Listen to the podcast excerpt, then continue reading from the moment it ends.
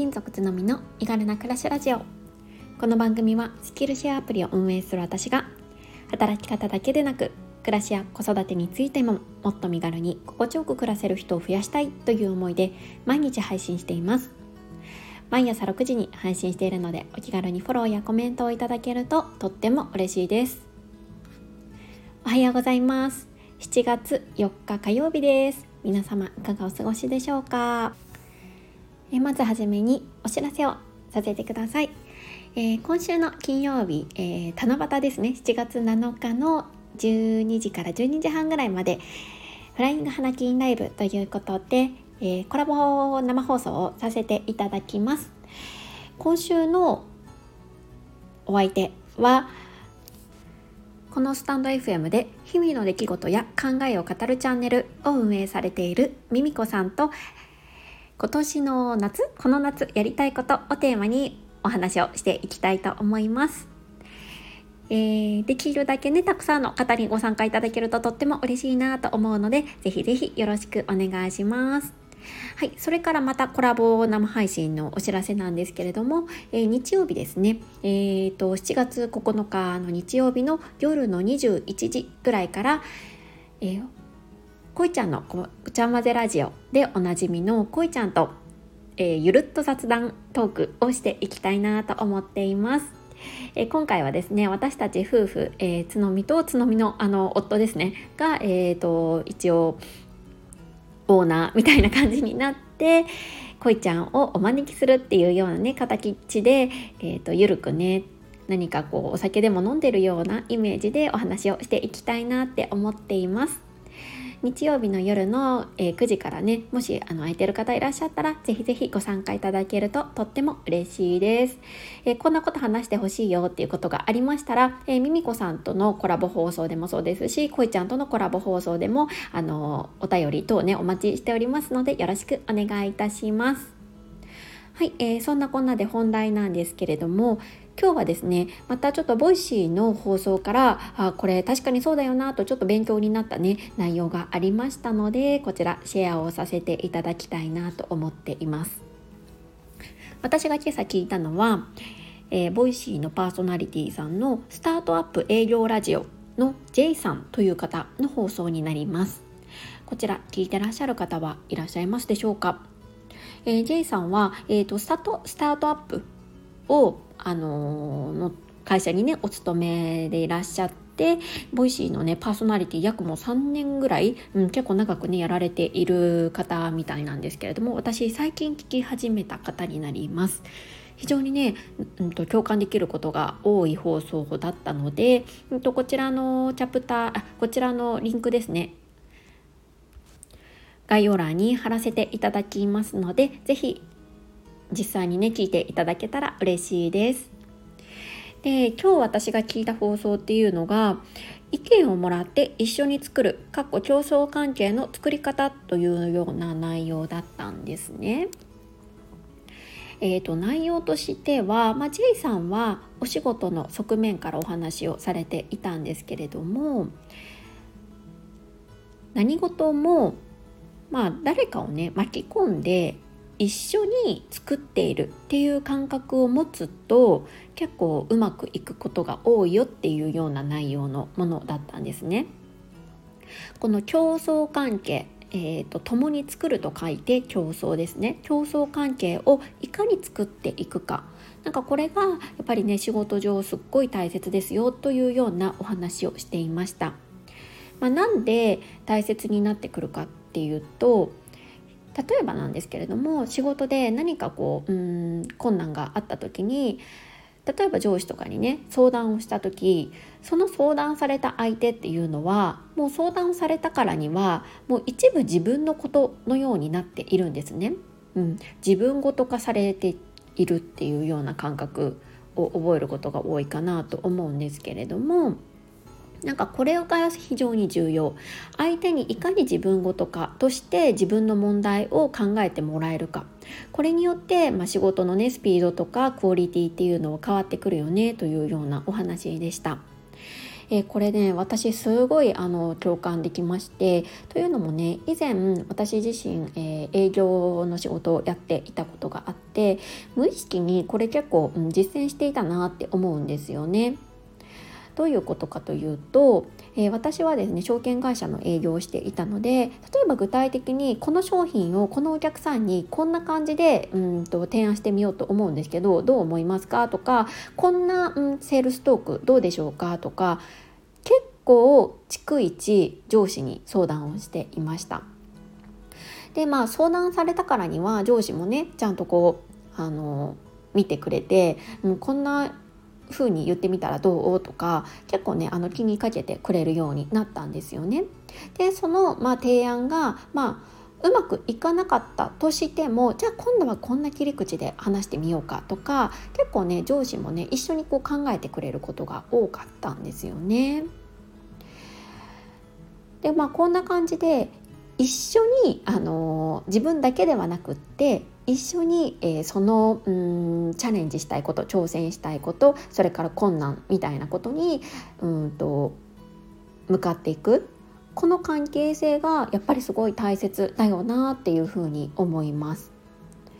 で私今もね結構、うんとまあ、あまり営業することは今はもうないんですけれども例えばプレゼン資料とかを作って自分だけで完結させるのではなくって本当に 20%30% の完成度の段階で他のメンバーからのフィードバックをもらうようにしているんですよね。こんな感じで今作ってるんだけどまあなんか他に必要な内容とかあるかなとかどう思うっていうことを、えー、伝えることで他のメンバー、うんと、話を振られた他のメンバーも自分ごと化としてそれを捉えてより良いものをね一緒に作っていこうという競争意識が働く、うん、共に作るという意識ですねが働いてくるのかなっていうふうに思っています。でこれよく考えてみると育児や家事もなんか同じことがね当てはまるんじゃないかなってちょっと思いました。例えば、うんと、子供が朝すごい寝ぐずってなかなか保育園に行ってくれないっていうような問題があった時に自分一人でこう抱え込んで、うん、やるのではなくってうんと例えばパートナーとかにね今こういう状況でこれで困ってるんだけどどうしたらいいかとか、うんと、どんなアイディアがあるかなみたいな形で相談することによってまあねその相手もその問題をね自分の問題として捉えられるようになる可能性があるかなっていうふうに思うんですよね。まあ、もちろん全部が全部っていうわけではないかなと思うんですけどまあ、一つのねきっかけになる可能性は、うん、ゼロではないし、まあ、自分一人で抱え込むよりも、まあ、話すだけでもね結構楽になれたりすることもあるかなと思うのでここは、まあ、これからもねあのやっていきたい部分だななんて思いました。あとは、えっと、発信活動なんかもそうですよね。まあ、まさに私今このスタンド FM で、まあ、自分のチャンネルを持って毎日配信しているわけなんですけれども、まあ、もちろんねこれ完全な状態ではなくって、ま、どちらかというと試行錯誤の中でチャンネルを作っていくっていう感覚を非常に持っています。でこれをやっぱりリスナーさんと一緒にこの感覚を持ってもらうっていうのすごい大切かなとも思っているんですよね。でまあその例として、えーと、昨日の放送で、えー、ライブ配信の試行錯誤の内容をねお話しさせていただいたと思うんですけれどもまさにねそれが、うん、そのねちょうど例になるかななんて思いました。まさにちょっと私ライブ配信について今試行錯誤の途中で悩んでる部分とかもあって、まあ、どうしたらいいかなとかそのね、うんと、試行錯誤の途中経過っていうのを、まあ、あのリスナーさんと共有させていただくことによって、まあ、聞いている方にとってもねじゃあこのうんとつのみさんの抱えてる問題どうしたらいいかなってねあの自分ごとしてくださるリスナーさんも中にはいらっしゃるんじゃないかななんて思っているんですよね。そうすると、まあ、場合によっては応援してくださる人を巻き込むこともできるかもしれないしより良いねアイディアをいただける可能性もある、うん、だから結構このね発信活動なんかもね使える考え方だななんて思いました。全部を全部自分一人で完結しようとして完成形として出すのではなくって仕事でも家事でも育児でも発信活動でも今の途中経過こうですって今この問題これをどうしようか考えてる、うん、ちょっと悩んでるっていうこともね全部オープンにすることによってやっぱりこう共感いただけることだったりとか手を差し伸べてくれるっていうことも、うん、起こってくるのかななんて思いましたので今日はねそんなお話をさせていただきました。やっぱりこの人のうん仕事とか、まあ、家事とかをより良くさせてあげるにはどうしたらいいかなみたいな視点を相手にいかに持ってもらうことがすごいやっぱり大切なのかなって思うんですよね。なんかそれって、まあ、ある意味なんですかねこう頼り力 こんな言葉あるか分かんないですけどこう頼る力っていうのもねすごい大切だと思うんですよね人に頼る力。うんこの人なんかこうあの助けてあげたいなとか育ててあげようかなって思ってもらえたらなんかこっちのものじゃないですけどなんかねそれってすごい得な性格というかね、うん、なんじゃないかなとも思ったので、まあ、私自身もねこれから意識をしてやっていきたいなって思いました。えー、どなたかの参考になったら嬉しいです。ここまで聞いてくださった皆さん本当にありがとうございます。いいねやコメントなどとっても励みになります。本当にありがとうございます。はい、えー、ここからはコメント返しをさせていただきます。148回目の放送生活をもっと身軽にするために取り入れた鍵なし生活に、えー、ゆうずきさんとゆこなママさんからコメントをいただきましたありがとうございますえこの放送では、え私がインスタグラムに投稿した今現在私が使っているスマートロックについてのねちょっとご紹介をさせていただいた回になります、えー、横名ママさんです。つのみさんこんにちは。我が家は鍵をカバンに入れておけばドアにあるボタンを押すだけで OK のタイプの鍵なんですが割と鍵を鍵を書き忘れて帰宅してボタンを押したらあれ閉まっちゃったってことがよくあります。なのでオートロックだけオートロックだと書き忘れがなくいいなという思う一方でスマホも忘れたりするから締め出されそうです。つのみさんはそんなことないですよね。リールも見ました。見やすいし雰囲気が好きです。ということで横のママさんありがとうございます。はいこのママさんはあの入れておけばうんと、押すだけで開くっていう感じなんですね。なるほどなるほど確かに閉め忘れありますよね。うんうんなるほどそしたらうわー閉まったって感じになっちゃいますよね。そうかでねあの、スマホを忘れてしまうことはないですよねっておっしゃっていただいてるんですがあるんです。あるんですよ横のママさん。スマホねよく忘れるんです。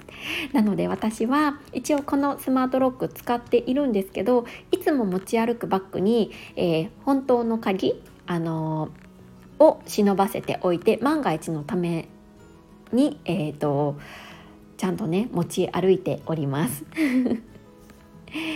なのでね、あのまあ、全く鍵を持たない生活ではないんですけれども開け閉めがなくなったので非常にね楽になったなと思っています。でリールも見ていただいたということでありがとうございます、えー、雰囲気が好きということでそんな風に言っていただいてとっても嬉しかったです。これからもよろしくお願いします。はい、えー、続いてゆうずきさんです。つのみちゃんおはようございます。えー、これね、あの、すごい嬉しかったです。ゆずきさん、ありがとうございます。あの、これね、ちゃん付け、あの、してほしいなっていうのを、前のね、えっ、ー、と、フライング花金ライブの時に、ちょっとね、言って、それを実践してくださっています。とっても嬉しいです。ありがとうございます。で我が家も家を建て替えた時にリクシルでオートロックドアにしましたえー、いいですねオートロックドアとても便利で鍵を出すことはないのですが電池が切れると開かないので事前にチェックが必要ですでも便利ですよね。ホテルみたいでこんなのあるんだと最初驚きましたが慣れば怖くもう当たり前になってしまいましたということでゆずきさんありがとうございます。いやこれめちゃくちゃ便利ですよね。で確かにゆずきさんおっしゃるようにあの電池がね切れると開かなくなっちゃうのでここはねすごいやっぱ注意が必要だなって思っています。で、えーと、この私が使っているキュリオロックに関してはなんかね、えーと、予備電池みたいなのをもともと備え付けておくような形になっていて、えーと、今使っている電池が切れそうになると、まあ、一応そのアプリ上で電池が少なくなっていますよっていう警告が鳴るのと同時に本当になくなってしまった時はその予備電池が使われるっていうような仕組みになるので